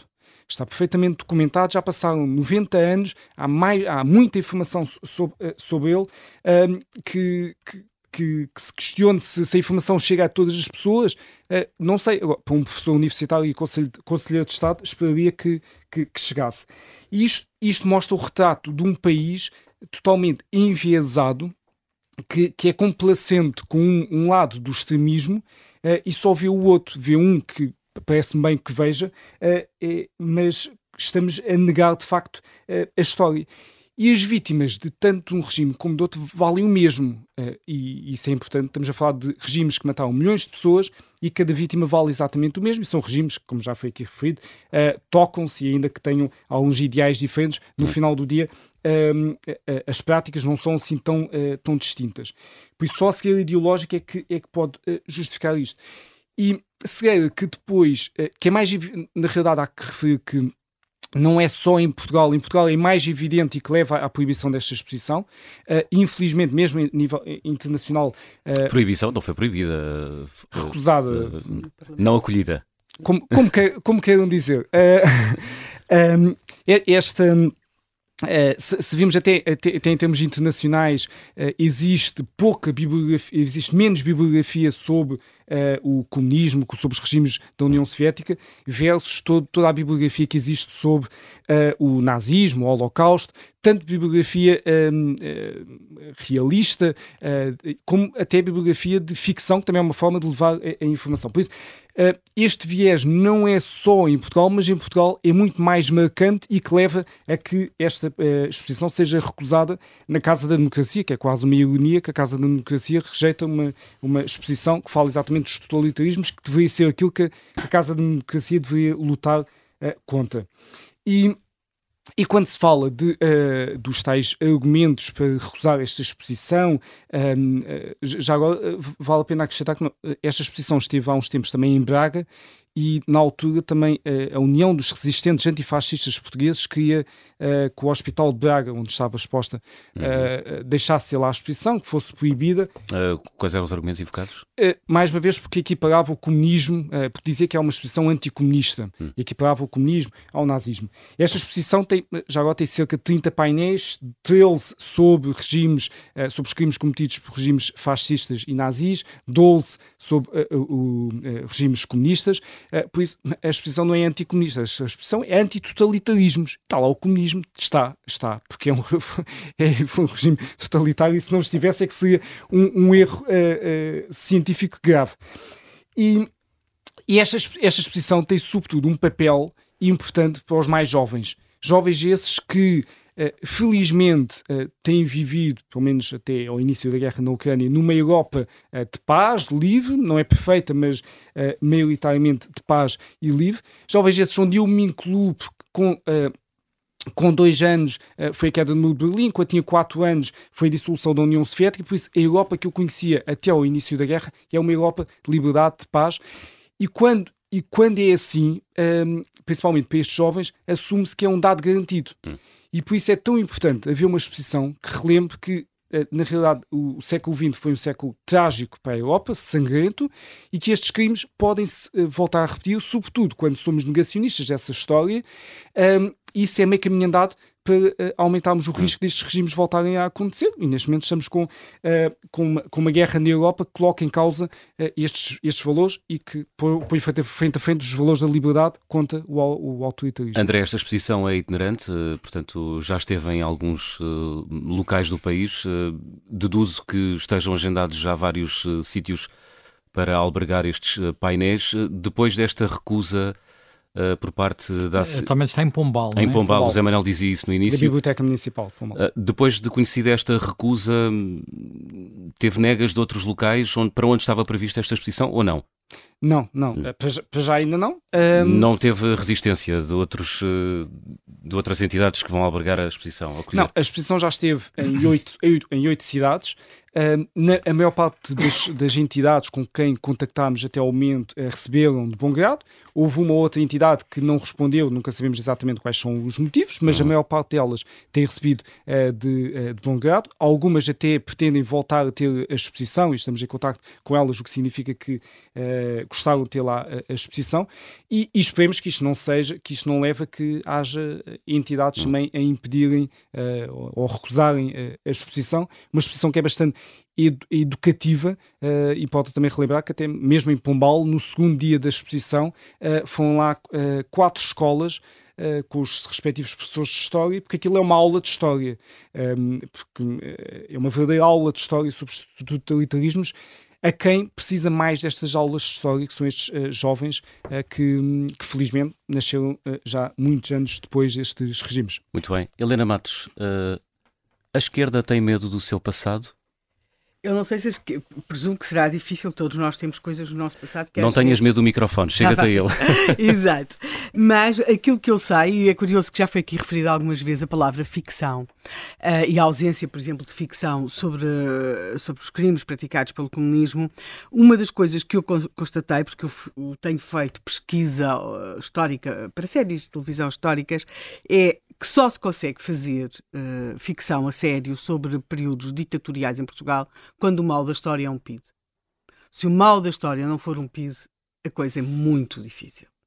E isto aplica-se à Primeira República e aplica-se ao pós-25 de abril de 1974. Uh, eh, é muito difícil. Eles têm uh, um, um, mecanismo quase que de autocensura, também de falta de conhecimento. E, e, portanto, ficam ali entre, entre tábuas, como se diria na tauromaquia. Hum. Por outro lado, a adesão da crítica, e, e, e, a, e para quem trabalha neste tipo de séries é muito importante que haja notícias, que haja reportagens, é muito superior se nós estivermos a fazer uma série que se passa nos anos 60, 70 do século passado, do que, por exemplo, se estivermos a fazer uma série que se passa em 1975. Isto para já não falar de uma coisa depois muito mais complicada, que é o avançar, ou seja, que é quando a própria democracia se começa a ver ao espelho nos seus vícios e nos seus erros. Isso há quase que uma. Quase que ainda, ainda não há distância, eu acho que há um interdito, porque hum. se calhar os maus da fita nem sempre são aqueles que se esperava que fossem. E se calhar também não há maturidade. Um, e há muito medo. Há muito medo. Portugal tornou-se um país muito dependente do Estado, não se consegue fazer quase nada sem estar hum, bem no mundo da cultura, e o mundo da cultura o vê o Che Guevara e fica empolgado, não é? Pronto. Portanto, nós temos, por exemplo, isto leva a que a estes erros, a estas questões, esta distorção, esta falta de atenção a determinados períodos, leva, por exemplo, também a que se omita mesmo algumas coisas sobre outros. Por exemplo, nós falamos, temos falado muito sobre a questão da, de alguns massacres acontecidos em África no âmbito de intervenções militares. Mas. Portuguesas. Portuguesas, estamos a falar da África portuguesa. Nós temos até temos documentação, temos relatórios, temos tudo sobre os massacres acontecidos no, no, ano da graça de 1914, na Primeira República, mas como era o governo do Bernardino Machado e como era na Primeira República, como está instituído que a Primeira República foi o 25 de Abril, antes de haver 25 de Abril, nunca se fala, omite-se mesmo e está documentado, temos atas, temos publicações pela própria Assembleia da República de, das atas das reuniões secretas do Parlamento, portanto, está, está, lá. Não, não se fala. Por exemplo, eu tenho um verdadeiro fascínio por coisas pela, pela omissão, isto com os jornalistas. E foi por isso que cheguei a uma temática que, embora não tenha qualquer fascínio por África, ao contrário de 10 milhões de portugueses, deve ser aquela que não tem, cheguei, por exemplo, à questão dos retornados. E como não estava previsto que aquilo estivesse a acontecer ou que aquilo pudesse acontecer, aquelas pessoas chegavam e não, ninguém os entrevistava. Ninguém. Passam meses e meses e meses e ninguém os entrevista. Das primeiras vezes que os vemos é porque o Salgado desenha, o Salgado desenha, vai com a Vera Lagoa à costa da Caparica, porque estão umas mulheres com umas crianças naquilo que era o Inatel, depois uh, que, vai a ser lá o Parque Campismo, hum. e o pudor dos jornalistas é tal que se percebe evidentemente com várias daquelas miúdas que foram violadas. Várias delas. E não de histórias pessoais dramáticas, e não, e não se pergunta nada. Nada. Em Angola, por causa daquelas dissensões dentro do MPLA, o herói de um dia era fuzilado no dia seguinte. E, e, nada, não se pergunta nada, não se interroga nada. Não, não, porque, uh, portanto, quando, uh, quando a história, quando, quando à esquerda acontece aquilo que não era suposto estar a acontecer, existe uma incapacidade, muitas vezes em termos jornalísticos, de, de, de fazer o respectivo trabalho e em termos de ficção, de fazer ficção sobre aquilo. Nós hoje temos uma viva condenação sobre o nazismo, provavelmente por algumas das coisas que lemos sobre o nazismo, mas também muito porque vimos muita ficção sobre aquilo. Se vocês virem muitos dos livros, seja por exemplo o caso dos retornados, seja dos livros que denunciavam o que acontecia na União Soviética, estou a falar até por militantes, por pessoas que tinham sido militantes do Partido Comunista antes do 25 de chegaram ao mercado em edições de autor ou de, de editoras menos categorizadas. O próprio arquipélago de Gulag, quando sai em Portugal em 1975, não foi simples. Houve greves no grupo editorial que pôs o, o arquipélago Gulag cá fora. Porque os trabalhadores entendiam que aquilo, pronto, havia uma manipulação. A censura é de facto abolida no dia 25 de abril de 1974. A censura prévia, mas a censura, a censura a posteriori não foi. E, portanto, entre os primeiros multados, os primeiros multados do pós-25 de Abril por terem publicado falsidades e injúrias e, e coisas terríveis, é, uh, pronto, tem a ver lá com umas coisas sobre os embarques para a África e são os boletins paroquiais. E porquê é que são os boletins paroquiais? Porque houve os boletins paroquiais ali da zona de Coimbra, com deixam umas terras dessas, publicaram os relatos de umas freiras francesas sobre o Gulag. E aquilo era evidente, só podia ser mentira. Era uma manobra da reação. E vai de multa para cima do, dos boletins paroquiais, coitados, tinham umas verbas diminutíssimas e, portanto, acabou-se logo o boletim paroquial. Portanto, é, temos, temos de perceber que nós temos, temos, temos esta, esta, esta distorção. E esta distorção é grave no campo informativo das exposições, mas é também muito grave no ponto de vista da produção de ficção, seja de séries, de, de filmes. Cultura, lado senso, é? Exatamente. Por outro lado, e dada a enorme, num país como Portugal, em que a dependência face ao Estado é enorme, nós temos realmente uma imagem muito muito, muito, muito condicionada. A isto junta-se que o meio é pequeno e que as pessoas querem ficar muito bem na fotografia. E logo é muito difícil. Eu lembro-me quando tive de fazer uma espécie de uma sessão de esclarecimento para explicar de uma série em que trabalhei, que tinha a ver com os acontecimentos uh, ocorridos após o 25 de Abril, no chamado processo revolucionário em curso. E quando estava a tentar explicar porque é que, as, por exemplo, as pessoas que tinham chegado da África tinham ficado sem, sem dinheiro, uhum. uh, expliquei, portanto, o dinheiro deles um dia deixou de valer. Deixou de valer. Não havia, portanto, tinham aquele dinheiro, podiam ter montes de dinheiro, mas o dinheiro não valia nada porque o dinheiro aquele dinheiro deixou de valer. E houve um dos jovens atores, que não, não sei, devia estar coberto quase de coisa de Che Guevara dos pés à cabeça, perguntou: e eles não se revoltaram? Pronto. Ou seja, as pessoas depois, quando são confrontadas com a realidade, há, há ali depois esta surpresa, porque é quase que difícil acreditar que foi assim. Portanto, eu acho que nós precisamos de informação, precisamos de exposições e precisamos de ficção. Porque é a ficção que nos faz chegar lá pelo lado emotivo. Todos nós vimos a lista de Schindler e ficámos agarrados àquele, hum. àquele casaco, não é? Mas nós não vimos nada assim em relação ao Gulag. Portanto, eu acho que nós temos este lado aqui, e quanto à Assembleia da República, não me admira absolutamente nada o que tenha acontecido em relação à exposição, porque hum, Santos Silva quer ser Presidente da República. E em Portugal é o país em que os trotskistas se aliaram aos stalinistas, fizeram uma coisa chamada Bloco de Esquerda. É, é um, somos um caso único, mais ou menos, nesta relação entre os trotskistas e os stalinistas. E, portanto, eu creio que. Hum, uh, uh, o, o, futuro do presidente, do, do, do, o futuro que para si mesmo deseja o atual presi eh, presidente da Assembleia da República contou muito uh, nessa decisão. E por outro lado também chama a atenção para uma coisa muito mais séria de que aqui teremos de falar algum dia, que é a profunda clivagem atual dentro do Partido Socialista entre um Partido Socialista anticomunista e que foi durante muito tempo a única voz autorizada do anticomunismo em Portugal, que era Mário Soares, e um Partido Socialista em que o Bloco de Esquerda tem entrado e vai ganhando cada vez mais espaço e em que uh, os comunistas são vistos, já nem digo como os companheiros de ruta de outrora, mas mesmo como os nossos excelentes camaradas. Deixamos isso para um outro programa e para outras Ai, análises. Zita Seabra. Um... Bom dia. Bom dia. Faço-lhe a mesma pergunta que fiz a Helena Matos. A esquerda um, tem medo do passado? Tem, tem, claramente tem. E quer apagar uma parte importante do seu passado. E depois tem estas consequências. Eu uh, gostaria de dizer que estive na inauguração da exposição, quando ela esteve no Porto, no Palácio da Bolsa. É uma exposição extremamente interessante, quer dizer, mas não é nada de particularmente diferente do que se tem feito. É uma exposição que esteve no Parlamento Europeu, uh, que foi vista já por muita gente, em muito lado. Pareceu-lhe equilibrada? Pareceu-me, é seriamente equilibrada, claro.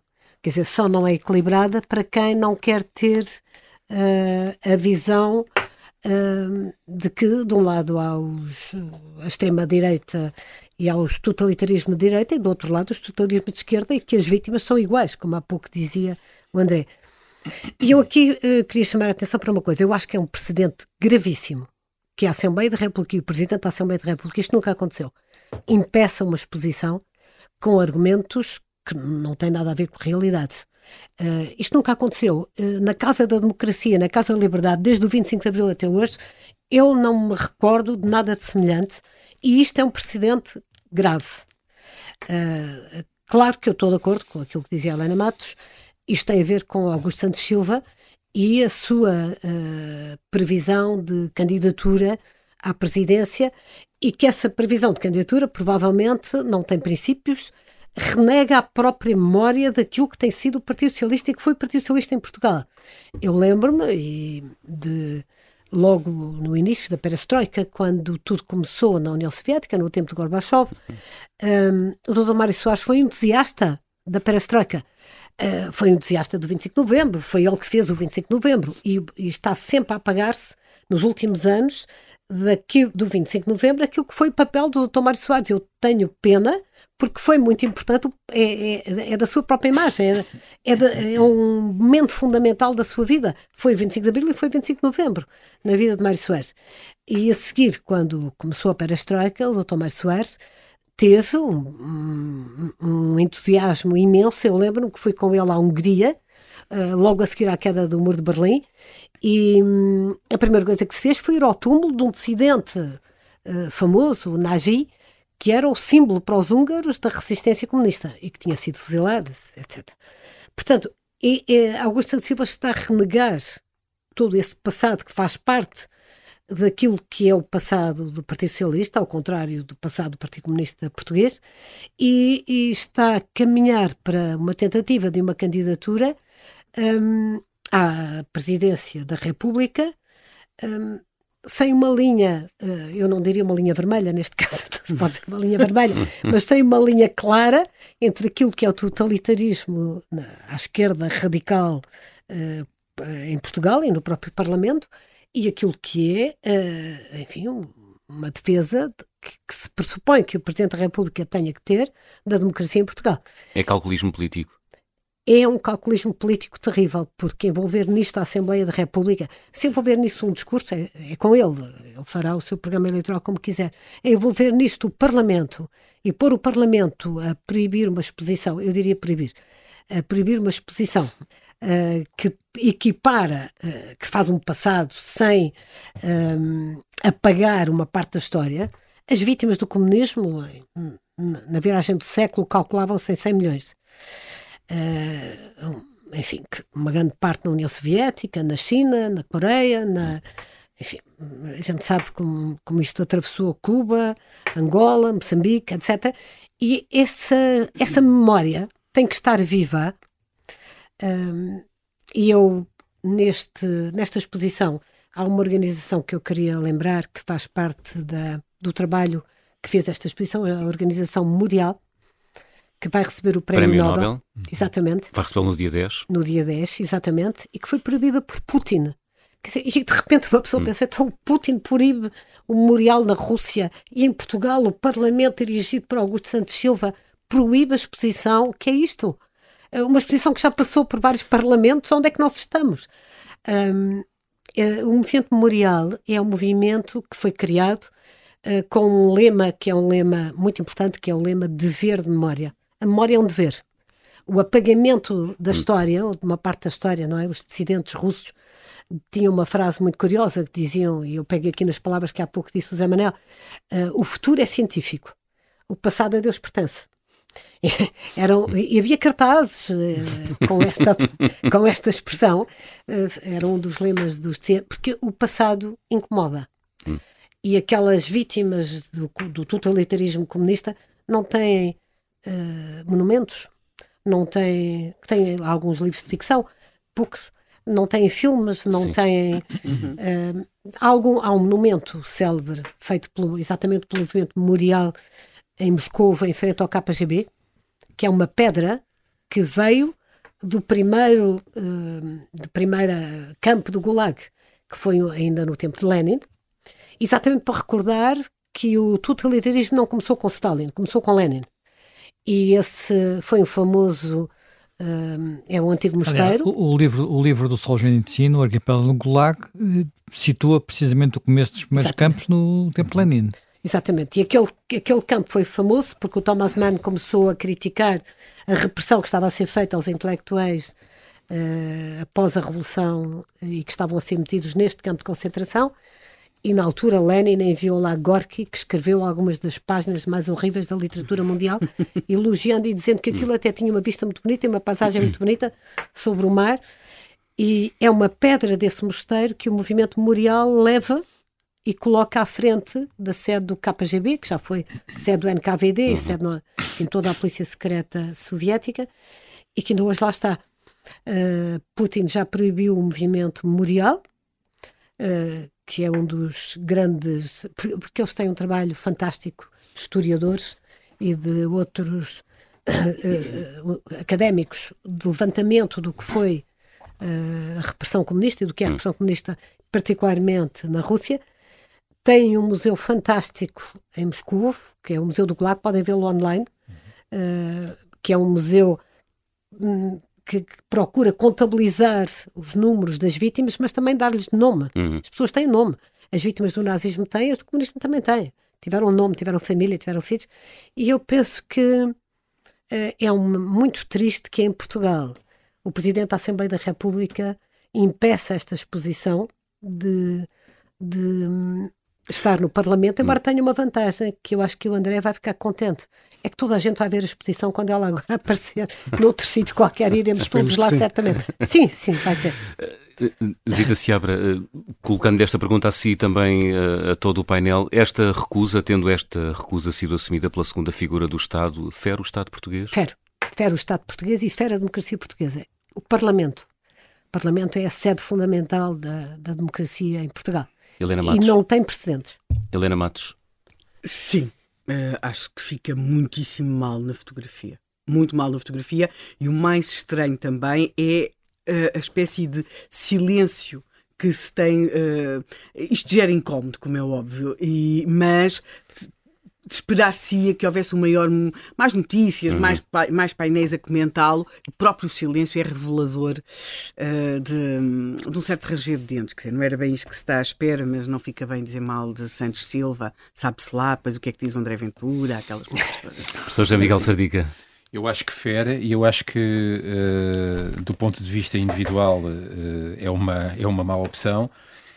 Que o Parlamento seja arrastado para uma decisão enfim, foi invocado que há um grupo para as atividades eh, culturais que, tendo expressado a reserva, motivou Santos Silva a tomar aquela decisão, mas em última análise é uma decisão dele e ele perdeu uma bela oportunidade para não só zangar-se e ralhar com o Chega, independentemente de ele poder ter razão ou não, não vamos aí, mas perdeu uma boa oportunidade de continuar a fazer a pedagogia cívica de que tanto gosta, dizendo, meus senhores, esta exposição é historicamente útil. E, portanto, esta exposição vai ser acolhida, como aqui já foi dito e bem, na Casa da Democracia. Se uma democracia não tem memória daquilo que é inimiga dela, então nós estaremos desarmados para justamente ensinarmos às gerações mais novas que há uma diferença fundamental entre aqueles que são democratas e aqueles que o não são, tanto à direita quanto à esquerda. André Pissão, eh, Lucas. Concordo perfeitamente com, com os meus colegas de, de painel. Uh, isto, é, isto é um claro desrespeito, por um lado, com, os, com as vítimas, um branqueamento da história e um desrespeito pela Casa da Democracia, como foi aqui, uh, como foi aqui referido. Se não me surpreende tanto a posição uh, do Bloco e do PCP, que no fundo estiveram ao lado dos seus, hum. com esta decisão, já me surpreende mais a posição do PS e do próprio Presidente da Assembleia da República, que esses sim têm o legado do próprio Partido Socialista, como já foi mencionado, tive um papel essencial, enfim, e espero que continue, a ter, para a nossa democracia para a sua consolidação. E reforço, uh, como há bocado tinha referido, que um país que recusa uh, aprender com história é um país que uh, arrisca a repeti-la. José Manuel Fernandes, a mesma pergunta, sendo que coloco outra, pedindo que sejas muito rápido, porque temos pouco tempo. Esta exposição sobre os, sobre os totalitarismos na Europa, tanto à direita como à esquerda, teria sido uma boa oportunidade para nos pacificarmos com o nosso passado? Bem, nós temos muitas oportunidades. Nós, portugueses, sim, no geral. Sim, esta exposição era uma boa oportunidade para nós termos conhecimento do passado da Europa, até uhum. porque Portugal, nós, como foi já referido, não estava incluído na exposição, uh, mas uh, isto para nós é muito importante. Tenho, uh, nós temos visto agora, sobretudo por causa da guerra da Ucrânia, que há uma grande dificuldade em entender em Portugal como é que há outras regiões da Europa que têm histórias tão radicalmente diferentes das nossas. Uh, nós tivemos a última, vão ter isso presente, a última guerra que tivemos em solo português foi quase há 200 anos. Uh, foram as guerras civis no tempo da, da Revolução Liberal. Hum. Portanto, acabaram em 34 ou 35, 1834 ou 35, uhum. já foi há muito, muito, muito tempo. Houve outros dramas depois, mas tudo coisas muito ligeiras. Uh, as regiões onde se passaram estes dramas, que é sobretudo a Europa Central e Oriental, são regiões, eu vou usar uma palavra, um termo que já usei aqui várias vezes, empapadas, literalmente empapadas em sangue. em sangue. Terras sangrentas, como há um, um livro do Timothy Snyder que, que, designa como tal. E, e, e, isto é muito, é muito importante de, de, de, perceber. Eh, eh, esta semana estive a ver precisamente um, um podcast do, de uma aula do Timothy Snyder nos Estados Unidos a explicar porque é que aquilo que está a suceder na Ucrânia é um genocídio porque às vezes o termo, como é que se utiliza ou não o termo genocídio, há, há, há discussões. E ele é um académico e aquilo era uma aula para estudantes numa universidade americana. Hum. E é muito interessante de ouvir, porque ali não há, não há meias palavras, está tudo dito, está tudo explicado. E nós aqui temos às vezes dificuldade em, em, em fazer isso, sempre naquela base de que uh, é mais giro trazer uma t-shirt do Che Guevara do que pensar no que é que fez o Che Guevara. Muito bem. Sobre a pergunta se fere o Estado português, esta posição da ah, segunda isso, isso, isso é tudo de acordo com o que toda a gente disse. É, obviamente que fere, obviamente que é lamentável que isto tenha acontecido, mas não é original e vai repetir-se. Muito bem. Só corrigir uma informação que dei há pouco. A Fundação Memorial vai receber o Prémio Nobel no próximo dia 10, mas é no próximo dia 10 de dezembro, que é o dia habitualmente uh, escolhido uh, pela, pela, Academia Nobel para atribuir o prémio ao Nobel da Paz. José Manuel Fernandes, André Pissão uh, Lucas, professor José Miguel Sardica, Zita Seabra, Helena Matos, muito obrigado e bom fim de semana. Provavelmente.